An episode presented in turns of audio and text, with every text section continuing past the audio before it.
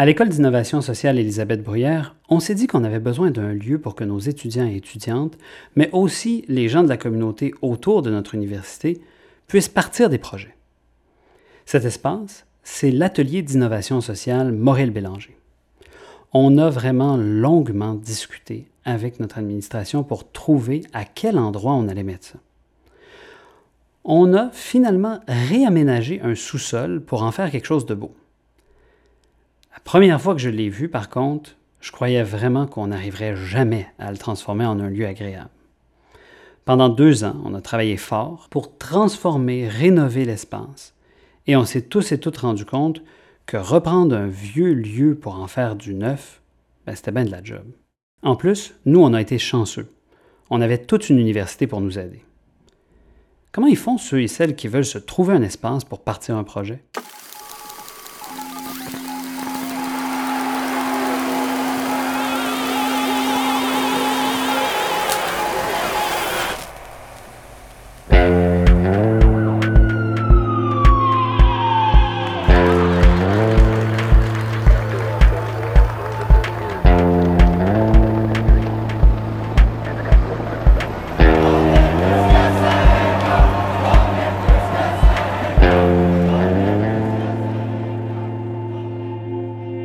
Salut, je m'appelle Simon Tremblay-Pepin, vous écoutez Manuel pour changer le monde, un balado produit par Magneto et réalisé par l'équipe de l'École d'innovation sociale Élisabeth Bruyère de l'Université Saint-Paul à Ottawa.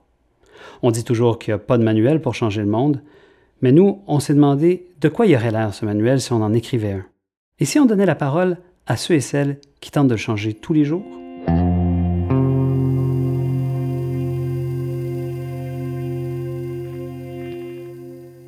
À Montréal, il y a un espace qui m'impressionne beaucoup et où ils ont fait ça, reprendre un édifice et le transformer.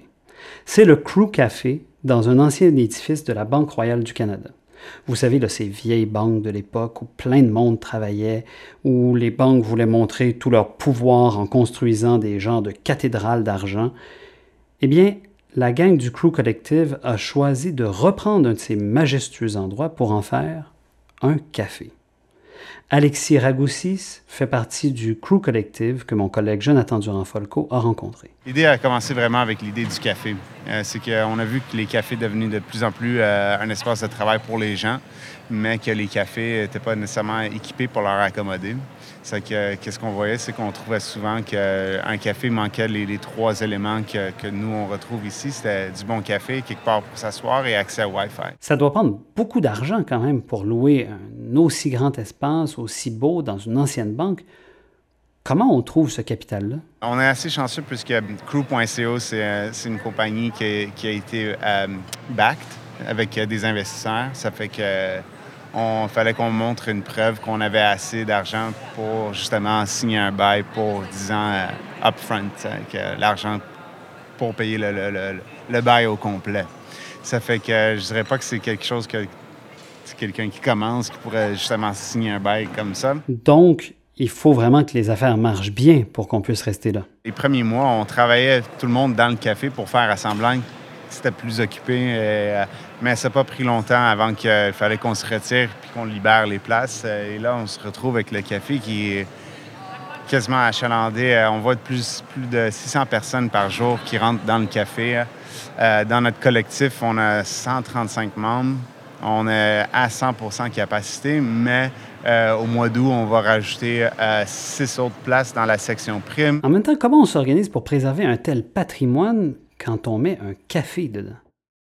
C'est pas vraiment la même chose une banque du début du 20e siècle et un café en 2018. Si on regarde même ici l'espace, on n'a quasiment rien changé. On a juste mis euh, des murs en vitre pour diviser certaines sections et on a rajouté des, cubicules en, en, laiton.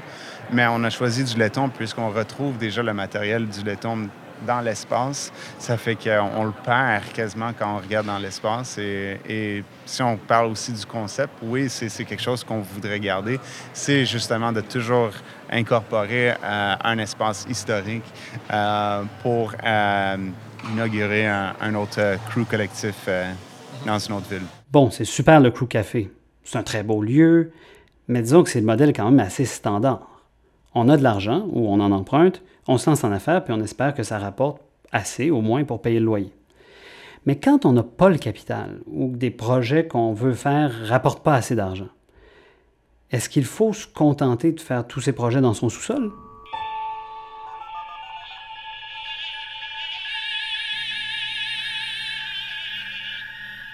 À Paris, j'ai visité un espace qui s'appelle Les Grands Voisins. C'est un hôpital qui va être transformé en projet d'habitation, mais qui, en attendant, accueille plein de petits projets sociaux. C'est un lieu très impressionnant, très grand, plusieurs hectares, mais des projets comme ça, ça ne se passe pas juste à Paris. Jonathan Lapalme fait partie de l'organisme L'Entremise. Nous, on travaille à faciliter l'usage transitoire des bâtiments vacants. Euh, on parle souvent de l'idée de connecter des espaces sans personne à des personnes sans espace. C'est très à la mode, ça, tous les espaces éphémères, transitoires.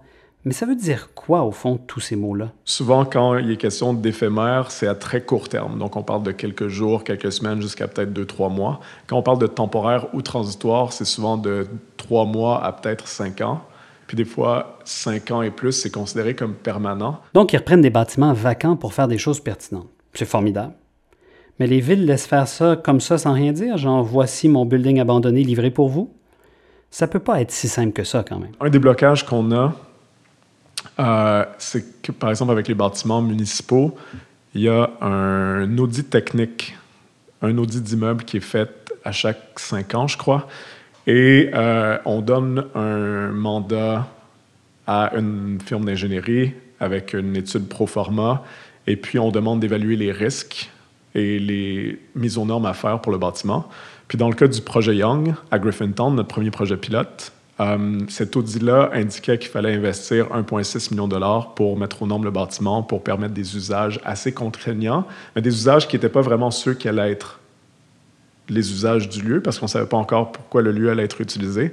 Donc des usages fictifs, dans un horizon de temps fictif, et avec des risques qu'on essayait de diminuer au minimum.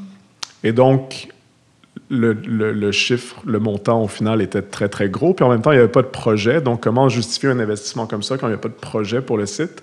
Nous, quand on est arrivé, on a posé une question qui était beaucoup plus précise, qui était qu'est-ce qu'on doit faire pour sécuriser le lieu pour des usages précis identifiés pour deux ans? Puis la réponse, n'était pas 1,6 million de dollars, mais 90 000 dollars. Et donc ça, ça permet de faire avancer des projets beaucoup plus rapidement parce que ça demande moins de ressources. Euh, donc ça, c'est un exemple technique de, d'une pratique établie qui doit s'adapter à un contexte transitoire, dans le fond. Reprendre un bâtiment vacant, c'est le parcours du combattant. C'est aller négocier avec la ville, c'est faire des pieds et des mains pour l'obtenir. C'est aussi devoir se trouver plein d'amis, tout un réseau d'amis. De par les partenaires qui étaient présents, par exemple la Fondation McConnell, une fondation privée, la Maison de l'innovation sociale, euh, et par l'engouement qu'on avait créé dans le secteur, euh, tous les éléments étaient en place en fait pour, pour que les autorités municipales veuillent aller de l'avant, même si on n'avait pas toutes les, les, réponses. En fait, si tu n'as pas d'argent, ça te prend donc des amis qui ont de l'argent ou de l'influence. Mais à travers tout ça, la gang de l'entremise ont néanmoins réussi à démarrer leur occupation de l'espace et ont ouvert un appel de projet.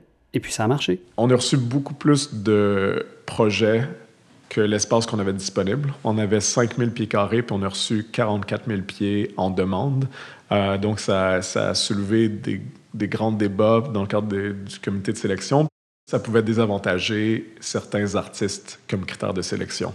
Parce qu'à moins d'être un artiste qui a une pratique très engagée, euh, c'était presque un facteur éliminatoire. S'entendre avec la ville pour reprendre des bâtiments vacants, c'est la technique de la bureaucratie et des réseaux. Tu n'as pas besoin d'un important capital. Ben, quoique pour faire des rénovations et adapter certains endroits, j'imagine que tu as besoin d'un peu d'argent. Mais ce qu'il faut surtout, c'est que tu t'armes de patience et que tu fasses évoluer les mentalités sur les usages de l'espace, puis enfin que tu trouves des arguments convaincants.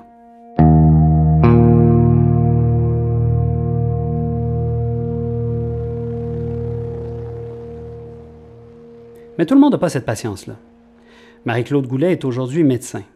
Mais en 2001, elle était porte-parole d'un petit groupe qui a tenté d'organiser un squat, d'occuper un building, mais cette fois-ci sans demander la permission. Jonathan demandait à Marie-Claude dans quel contexte est né le projet du squat? On revient en 2001. Et ce qu'il faut, il faut rappeler qu'en 2001, c'est la crise du logement à Montréal, une crise euh, qui avait atteint des sommets assez importants. Le, taux d'inoccupation était tombé en bas du 1% ce qui est extrêmement bas et rare. Et euh, au 1er juillet 2001, euh, il y a plus que 400 familles qui s'étaient retrouvées littéralement dans la rue, là, euh, parce qu'il n'y avait tout simplement pas assez de logements euh, sur le marché locatif. Et on commençait à voir l'augmentation assez importante des, du prix des loyers à cette époque-là. Et nous, on était un groupe ben, de militants, de militantes qui militaient pour la justice sociale dans différents domaines, qui remettaient en question le, le, le, capitalisme, le patriarcat. Et donc, on, s'était préparé à ça parce qu'on voyait venir cette crise-là. Elle était presque annoncée, si on veut. Puis, ça faisait des mois, donc, qu'on s'était dit, OK, qu'est-ce qu'on peut faire comme, euh, action euh, symbolique? Parce qu'on était un groupe qui faisait des actions symboliques pour dénoncer, pour amener ce thème-là sur l'espace public pour qu'il soit débattu, pour que ça avance, pour... Euh, sur cette question-là.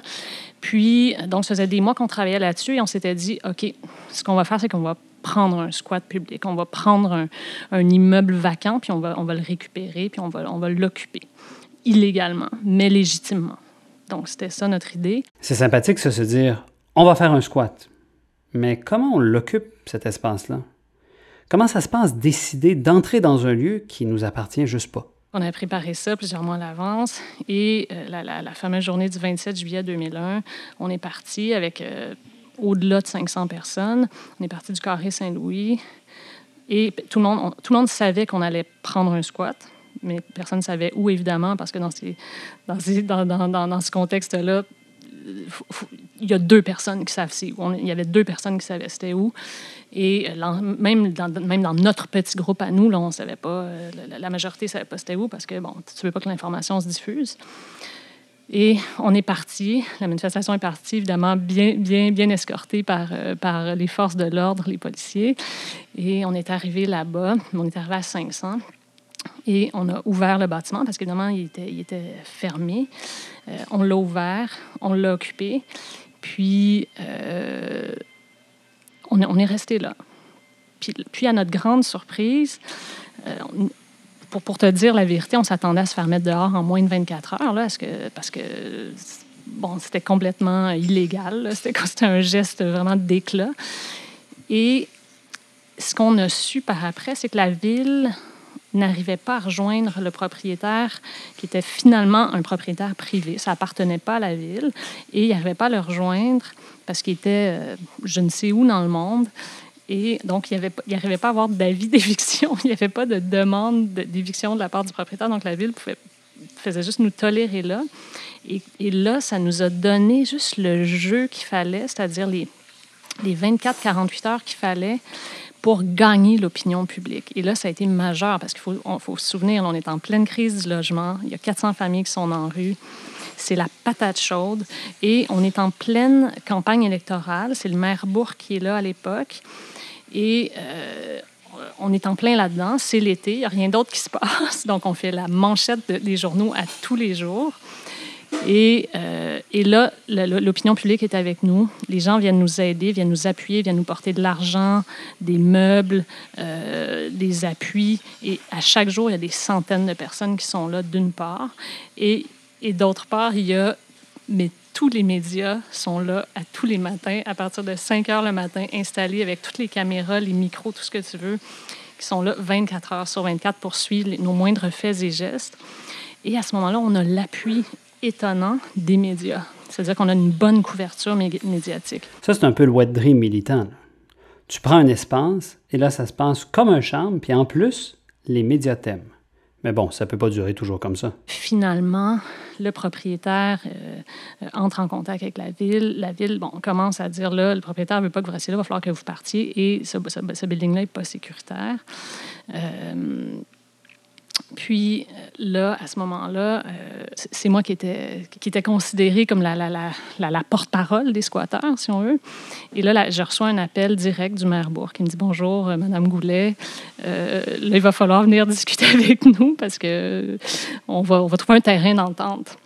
Et là, évidemment, tout était ramené en, Assemblée générale.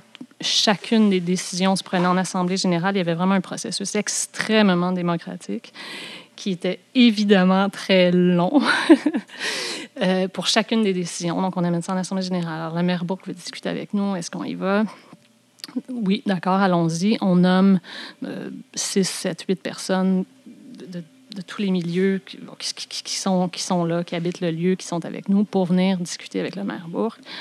On va discuter avec la ville, on va... Euh, euh, et là, on se rend bien compte que on est un enjeu électoral pour eux parce qu'ils comprennent qu'on a la population, les médias avec nous, que s'ils nous mettent dehors, ça passera pas bien parce que on dénonce quelque chose de réel qui touche, qui touche des gens.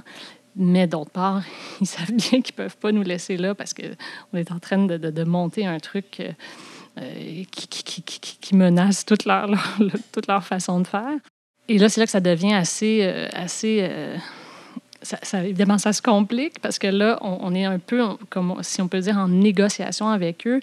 Et là, ce qui arrive de, très étonnant, c'est qu'eux nous disent OK, OK, euh, c'est correct, on ne veut pas vous mettre dehors, on veut, on veut que ça continue ce que vous faites.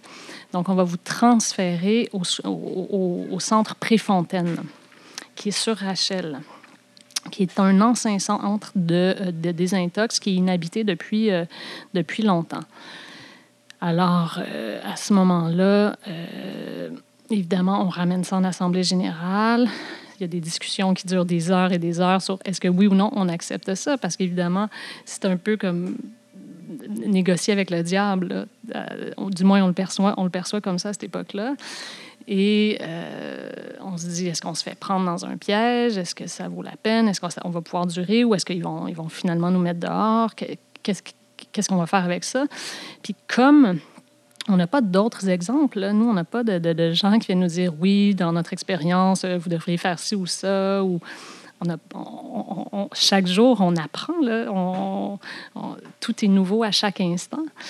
Et euh, donc, on, décide d'accepter parce que, comme de fait, l'endroit où on est, c'est pas, c'est pas habitable. Même avec la bénédiction du maire, comment on fait pour s'organiser dans un lieu abandonné alors qu'on n'a pas de ressources? Évidemment, les, considérations étaient différentes au bâtiment Overdale et au bâtiment Préfontaine, parce qu'à Overdale, essentiellement, c'était une bâtisse avec trois étages, des murs. Il n'y avait même pas d'escalier entre les étages.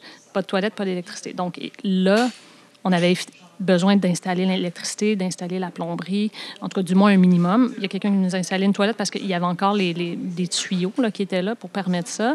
L'électricité, il y avait une génératrice à l'extérieur. Euh, et il y a des gens euh, qui étaient habiles de leurs mains qui ont construit des échelles entre, entre les étages. Mais euh, donc, dans ce contexte-là, évidemment, il y, avait, il y avait beaucoup de défis parce que parce que c'était pas un bâtiment qui, était habitable à ce moment-là du tout, du tout. Euh, ceci dit, quand on est arrivé à Préfontaine, là, euh, puis, bon, puis, à Overdale, il n'y avait pas de chambre non plus. Il y avait pas, donc, si on avait voulu euh, rester là, vraiment sur le long terme, il aurait fallu construire des chambres, en, faire comme un, lieu habitable, avec des pièces, une cuisine, un, lieu où on peut cuisiner, bon, salle de bain, etc quand on est arrivé à Préfontaine, c'est un lieu qui, qui, était un peu euh, clé en main, c'est-à-dire que déjà c'était immense. Il y avait des chambres, des cuisines, des salles de bain, euh, des douches. Donc là, on était dans un lieu habitable. Oui, c'est mieux quand même, hein? une toilette, des murs, une cuisine. Mais ça ne veut pas dire que c'est facile de s'organiser pour autant. Par exemple, pour la cuisine, ce qui s'est passé, c'est qu'il y a quelques personnes qui, eux, avaient des habiletés culinaires plus que d'autres, qui s'y connaissaient, qui étaient capables, par exemple, de faire des grosses sauces à spaghetti. Parce qu'évidemment, c'est pas tout le monde qui est capable de faire ça. Il faut savoir comment, un, cuisiner, comment cuisiner pour beaucoup de monde, puis, puis comment, euh, après ça, euh, euh, établir des, menus, des recettes, des, des, des, plats pour matin, midi et soir, là, parce qu'il y a beaucoup de monde à nourrir. Il y a beaucoup... Bon. Donc, c'est ça. Ça a été pris en main par des gens qui, qui, qui avaient plus de talent que d'autres à ce niveau-là, ou plus de capacité, ou plus d'intérêt, tout simplement. Et euh, ils se sont mis à cuisiner. Je dis ce sont, mais parce qu'à ce moment-là, moi, je n'étais pas à l'intérieur, c'est-à-dire que j'étais toujours là, mais je vivais pas dans le squat comme tel. Mais euh, donc, à, à, faire des, des, des, cuisines collectives. Puis des gens pour qui ça leur donnait une grande fierté parce que, comme je disais, il y a beaucoup de gens qui étaient là, qui étaient des gens qui, étaient dans la rue, qui étaient itinérants, donc qui vivaient seuls, qui vivaient seuls, qui vivaient en quêtant, qui vivaient... Euh, vraiment dans des, conditions extrêmement difficiles. Donc, d'être là, puis de pouvoir aider, de pouvoir participer à la vie collective, c'était extrêmement enrichissant. On a vu des gens euh, euh, vraiment devenir, euh, retrouver de la joie puis du bonheur à travers, à travers cette expérience-là. Ça, ça, ça a été extrêmement impressionnant et beau à voir ça se complique quand c'est toujours les mêmes qui font la cuisine parce que là, tu as, besoin qui participe aux tâches, par exemple aux tâches ménagères, à la vaisselle. c'est une chose de dire, euh, il y a des gens qui font la cuisine, il y a des gens qui font la vaisselle, mais il faut, faut que les tâches tournent, il faut que les tâches se partagent, il faut que les tâches, faut que ce soit discuté. Donc, il y avait à chaque jour des assemblées pour discuter de tout ça. Il y avait, des assemblées un peu plus politiques pour discuter des questions plus politiques. Par exemple, quand on négociait avec la ville sur, OK, quel type de projet on veut faire ici? Euh, bon, je pourrais en parler plus tard, parce qu'il y avait différents projets. Mais euh, aussi, vraiment des assemblées sur OK, pratico-pratique, comment on deal euh, les tâches ménagères, comment on deal qui lave le plancher, comment on deal qui on accepte, qui on n'accepte pas aussi à un moment donné où il y, a, un espace limité. Puis, et non seulement qui on accepte, qui on n'accepte pas, mais qu'est-ce qu'on accepte, qu'est-ce qu'on n'accepte pas comme, comme comportement, par exemple, dans, dans, le, dans le lieu. Parce que, comme je disais, là, on se retrouve avec plein de gens de plein de milieux qui ont toutes sortes de difficultés. Et donc, par exemple, on se retrouve avec des gens qui euh, qu'on retrouve euh, euh, avec une seringue dans le bras dans les toilettes. Là. Ça, à plus d'une reprise, ou des gens qui, à 2 heures du matin, décident que on, met de la musique punk euh, à fond, puis qu'on on rend dingue les voisins. Alors là, comment on deal avec tout ça? Et ça, c'est là où la réalité frappe, parce que on n'apprend pas ces choses-là dans les livres, on n'apprend pas, on a beau en discuter pendant, pendant deux ans, là, quand ça arrive dans la réalité, puis on veut pas, en plus, on est dans une situation où c'est un projet qui se veut inclusif, qui se veut coopératif, qui ne qui, veut pas exclure des gens, qui veut pas qui veut pas marginaliser les gens qui sont déjà marginalisés. Parce que toute l'idée de ça, c'est de dire on veut sortir de l'exclusion, on veut sortir de la pauvreté. Donc là, on ne veut pas continuer cette, cette, cette même euh, euh, logique-là, mais on est pris avec ça. Toute bonne chose a cependant une fin. Pas nécessairement parce que les gens écoutent du punk trop fort, mais parce que le monde extérieur aime pas beaucoup les squats. Évidemment, on a commencé ça le 27 juillet 2001, euh, qui était la prise d'Overdale. Le déménagement a eu lieu une semaine plus tard. On s'est retrouvé sur Préfontaine. Et là, sur Préfontaine, ça a duré euh, plusieurs mois. Et, euh, mais il y a un moment où la ville a coupé toute forme de négociation avec nous de façon unilatérale. comme la ville voyait que la balance commençait à pencher contre nous, c'est-à-dire au niveau de l'opinion publique. Je rappelle qu'on est en campagne électorale. C'est le maire Bourque euh, et contre Gérald Tremblay à l'époque. Et euh, Tremblay, lui, euh, nous, nous traite de tous les noms. Là, on est, on, est d'affreux personnages et il faudrait juste nous mettre dehors. Bourque, c'est la patate chaude. Il ne sait pas trop comment gérer ça parce qu'au début, comme je dis, on a l'appui de la population. Mais à un moment donné, le vent tourne et on a plus l'appui de la population parce que là, les médias sont contre nous à tout moment, à tout instant. Et c'est comme de fait difficile à gérer. Il ne faut, faut, pas, faut, pas, faut pas mentir. on, on, on, essaie de mettre de l'avant des projets. Et il y a quand même beaucoup de choses qui, ont, qui se sont faites là, là. Il y a eu, par exemple, euh, on, a, on, a, fait une, une, petite ferme où il y avait des poules, puis des, il y a même quelqu'un qui avait ramené un, mouton, puis des lapins, puis, puis on avait commencé des, des potagers biologiques. Euh, on, on, projetait des films sur, sur la paroi du mur euh, du, bâtiment, donc il y avait comme un cinéma sous les étoiles. en tout cas, il y a eu beaucoup, beaucoup de choses qui ont été mises en place, et il y a des gens qui logeaient là. là en permanence, il y avait au moins 50 personnes qui logeaient là, qui s'organisaient. Et là, euh, donc, comme je dis, la ville a cessé euh, unilatéralement les, les, négociations. Et là, on savait que notre temps était compté. Et comme de fait. Finalement, au début euh, octobre 2001, là, je me souviens plus la date exacte, peut-être le 4, il y a un avis d'élection qui, je, pense n'a jamais été reçu, évidemment, par, par, par les gens qui vivaient là. Et vers 5 heures du matin, les forces de l'ordre, des policiers entrent avec des taser guns et mettent tout le monde dehors violemment. En une demi-heure, tout le monde était dehors tout le monde était évincé, c'était terminé, on n'en parle plus. Donc, ça a été la fin abrupte de toute cette histoire-là, un peu, mais vraiment sans avertissement. Là. Ouch! Comment on se remet de ce genre de choses-là, Marie-Claude? Qu'est-ce qu'on en tire comme conclusion? Je dirais peut-être une des choses les, plus importantes, c'est euh, c'est vraiment la confrontation entre la théorie et la pratique. Parce que quand, on, réfléchit euh, sur la justice sociale, sur les, façons de faire, sur ce qu'on sur ce qu'on sur ce qu'on rêve comme monde futur, ben on est on est beaucoup dans la théorie. Puis ayant moi-même passé beaucoup de temps dans les livres, à, rêver d'un monde plus juste, à rêver d'un monde meilleur, à rêver d'un monde euh, euh, plus égal, plus juste, etc là, d'être confronté à la pratique, à la réalité, euh, c'est ça qui a été le plus difficile parce que, évidemment, ça ne se passe pas comme dans les livres.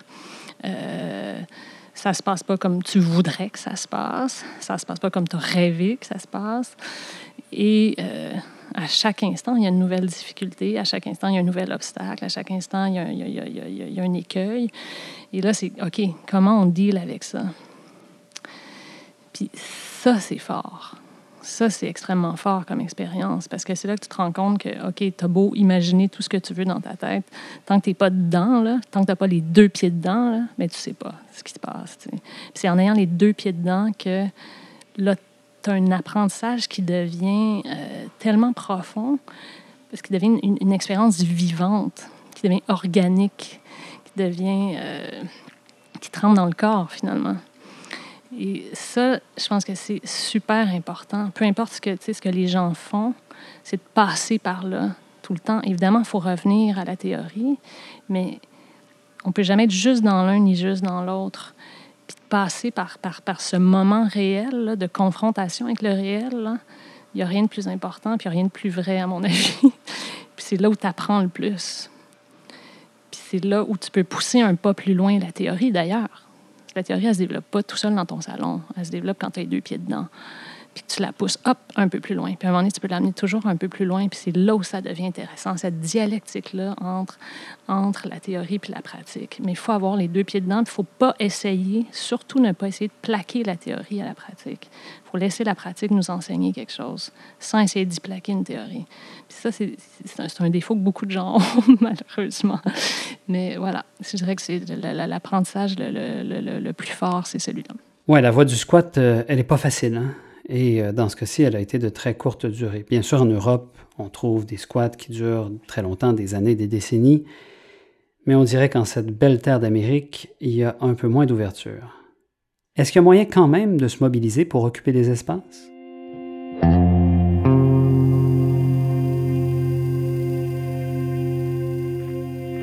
À Pointe-Saint-Charles, un quartier du sud-ouest de Montréal, il semble qu'ils ont réussi quelque chose.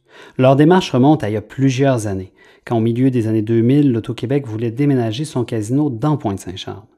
Jonathan est allé parler à Marco, qui a participé à cette lutte depuis le début. Quand il y a eu l'annonce du déménagement du casino, rappelons que le Cirque du Soleil était associé à ça pour faire une espèce de, grand centre de foire, de, de récréo touristique d'envergure mondiale avec le casino qui était agrandi et tout, ben il y a eu deux choses, c'est qu'il y a les gens du quartier, la plupart des organismes communautaires, la population, les autorités du quartier étaient contre l'idée. Hein. Pointe-Saint-Charles, c'est un ancien quartier euh, ouvrier, euh, pauvreté, euh, problèmes de santé, problèmes de peu d'éducation.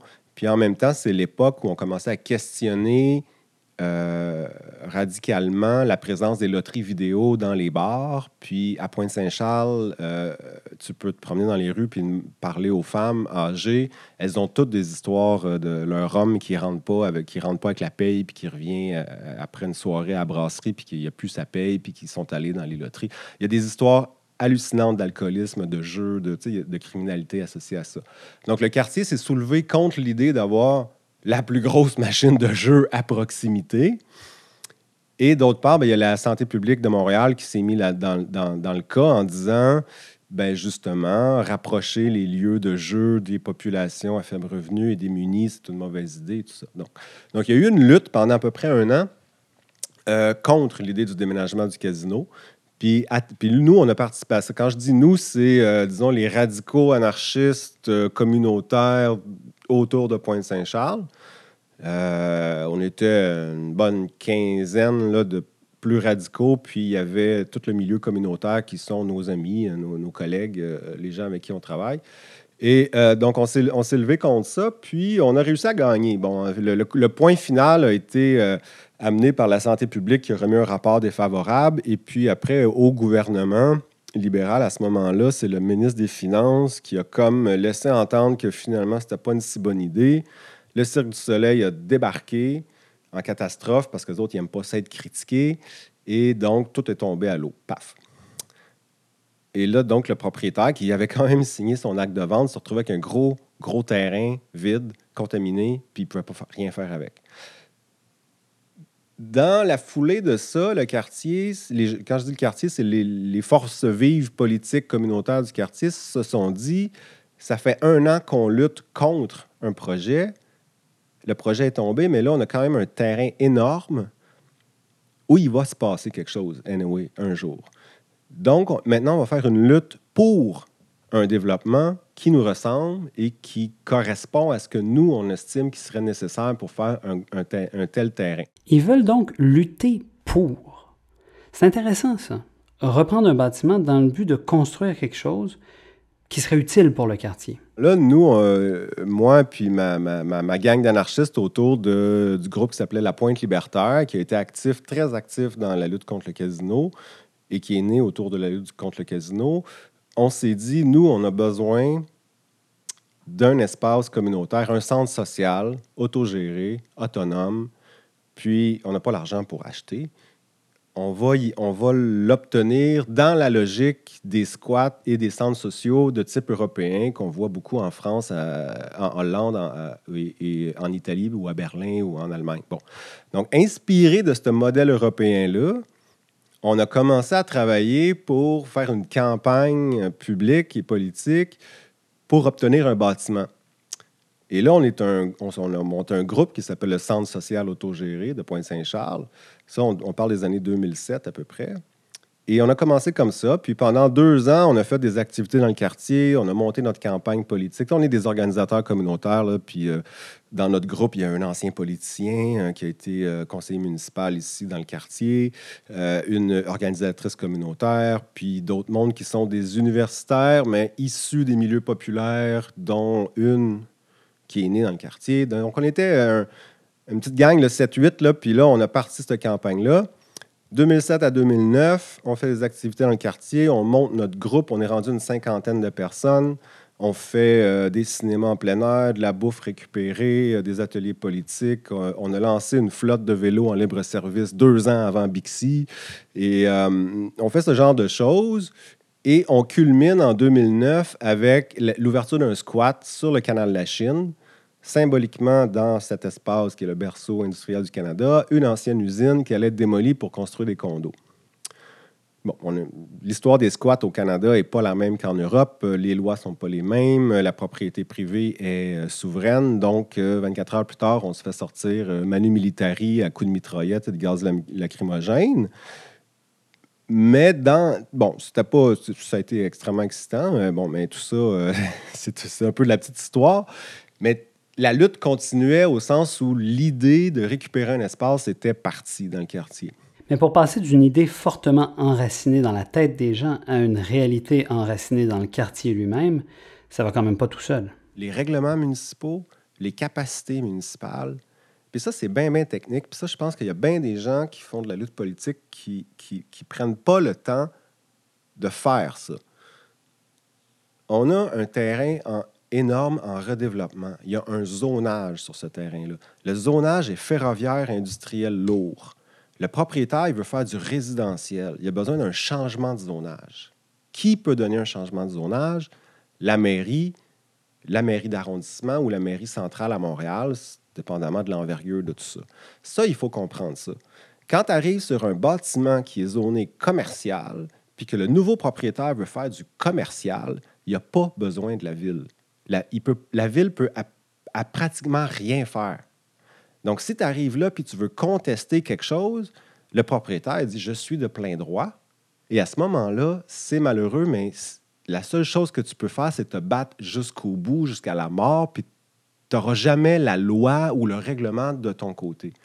Nous, on avait un, levier, là, je veux dire, un levier extraordinaire. On avait quelqu'un qui voulait faire du résidentiel sur à peu près un million de pieds carrés, puis qui ne pouvait pas. Il avait besoin des autorités municipales pour le faire. Il avait absolument besoin d'eux autres. Donc là, à partir de ce moment-là, on, on, a notre levier. Puis ça, c'est important pour comprendre. Ça peut être d'autres leviers, il peut y avoir d'autres leviers. Mais si tu as un levier réglementaire ou un levier légal, il faut que tu l'utilises. Puis il faut aussi, puis là c'est un anarchiste qui parle, il faut aussi que tu sois tactique et stratégique et que tu acceptes de, comment je pourrais dire, euh, faire certains compromis par rapport à ton idéologie stricte. Il ne faut pas que tu sois dogmatique. Si tu es dogmatique par rapport à ton idéologie, tu vas te restreindre dans tes possibilités. Ils avaient un levier. Mais comment jouer ces cartes pour que ça marche? Au départ, notre cible principale, c'était le propriétaire terrien. On lui disait Donne-nous la bâtisse, la bâtisse est à nous, on la veut gratis. Bien sûr, il a dit non. Pendant un bon bout de temps, on a axé sur lui. Il y avait des certains avancements, mais ça ne marchait pas. Et à un moment donné, on s'est rendu compte, au centre social autogéré, on s'est rendu compte que notre cible, c'était le maire d'arrondissement. C'est lui qui détenait la capacité de changer de zonage. Alors là, on a parti une campagne qui s'appelait Pressons le citron. Puis là, le citron, c'était le maire même. Alors là, on a mis toute notre énergie là-dessus, puis on a dit, il faut que lui, il soit de notre bord. Ça a duré un an. On a fait des actions directes, de la négociation directe, euh, euh, de la concertation communautaire. Euh, je me rappelle un moment donné, le centre social autogéré. On, est arrivé dans le stationnement de la mairie d'arrondissement. On a fait un spectacle dans un sur une plateforme, un camion plateforme. On a fait un spectacle de musique avec les speakers dirigés directement dans les fenêtres du conseil d'arrondissement. Et le maire a été empêché de tenir son conseil d'arrondissement parce qu'il y avait trop de bruit. Puis en même temps, on avait du monde en dedans qui posait des questions, qui lâchait pas une seconde puis une fanfare anarchiste qui est rentrée dans la... Ça, c'était pas prévu. Ils sont rentrés dans l'ascenseur, puis ils ont fait le tour de la salle du conseil, interrompant tout le monde à grands coups de solidarité, puis de bang, bang, bang. Ça, c'est un exemple. Après, on est allé prendre une bière avec lui, avec le maire. On a dit, garde, il faut qu'on se parle. On a expliqué nos affaires. Et finalement, un jour, il a dit, OK, j'ai compris. J'ai compris que vous lâcherez pas. Je suis de votre bord. Moi, vous aider. Puis à partir de ce moment-là, ça a déboulé. Parce que là, on avait utilisé le levier, puis on avait réussi à attraper la poignée du levier pour peser dessus. Et là, le maire est allé dire au, propriétaire OK, vous allez avoir votre changement de zonage pour faire les aménagements que vous voulez, mais la bâtisse qui est là, il faut que vous vous entendiez avec le collectif C'est à nous. Si vous ne vous entendez pas avec le collectif C'est à nous, je ne vous donne pas votre changement de zonage et j'ai la capacité de ne pas vous le donner. Et là, le propriétaire qui dit mais Ça me coûte 100 000 par mois, entretenir tout ça, ça fait trois ans que ça dure. Puis le maire a tenu son bout. C'est quand même quelqu'un qui, à quelque part, est sympathique.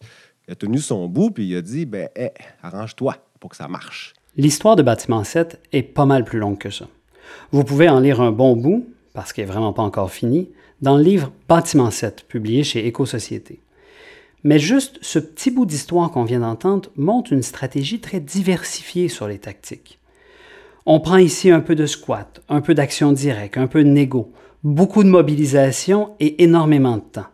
Une bonne dizaine d'années entre le début de l'aventure et l'ouverture des premiers services du Centre social autogéré, qui, en mai 2018, ouvrait épicerie, atelier de vélo, espace de travail collectif et plein d'autres choses encore à venir. Dans toute l'histoire du bâtiment 7, il y a trois, trois façons de faire un peu distinctes, qui bien sûr sont reliées dans, dans, le concret, mais si on analyse, il y a la lutte politique, ce qu'on vient de parler.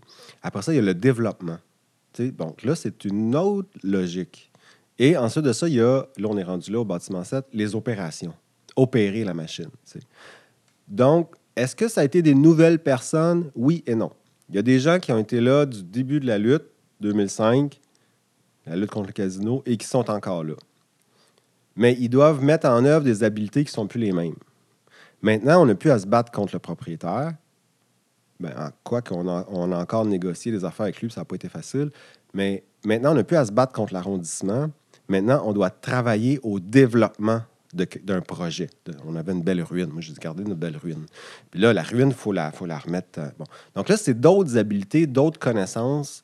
Tu vas aller vers d'autres acteurs qui ont des leviers qui vont t'aider. Donc, à quelque part, le principe reste le même. Tu as besoin d'identifier c'est quoi ta cible, c'est quoi ton levier, qu'est-ce que tu as besoin, puis comment tu peux l'obtenir.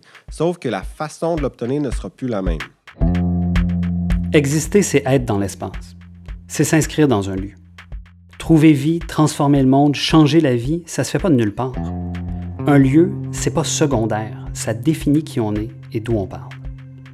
Les gens qu'on a entendus dans cet épisode ont beaucoup investi pour exister. Pour prendre racine, le lieu qu'ils ont occupé les a transformés et a transformé leur façon de changer le monde. L'affaire, c'est que de l'atelier d'innovation sociale au bâtiment 7, on fait juste commencer quand on a trouvé un lieu.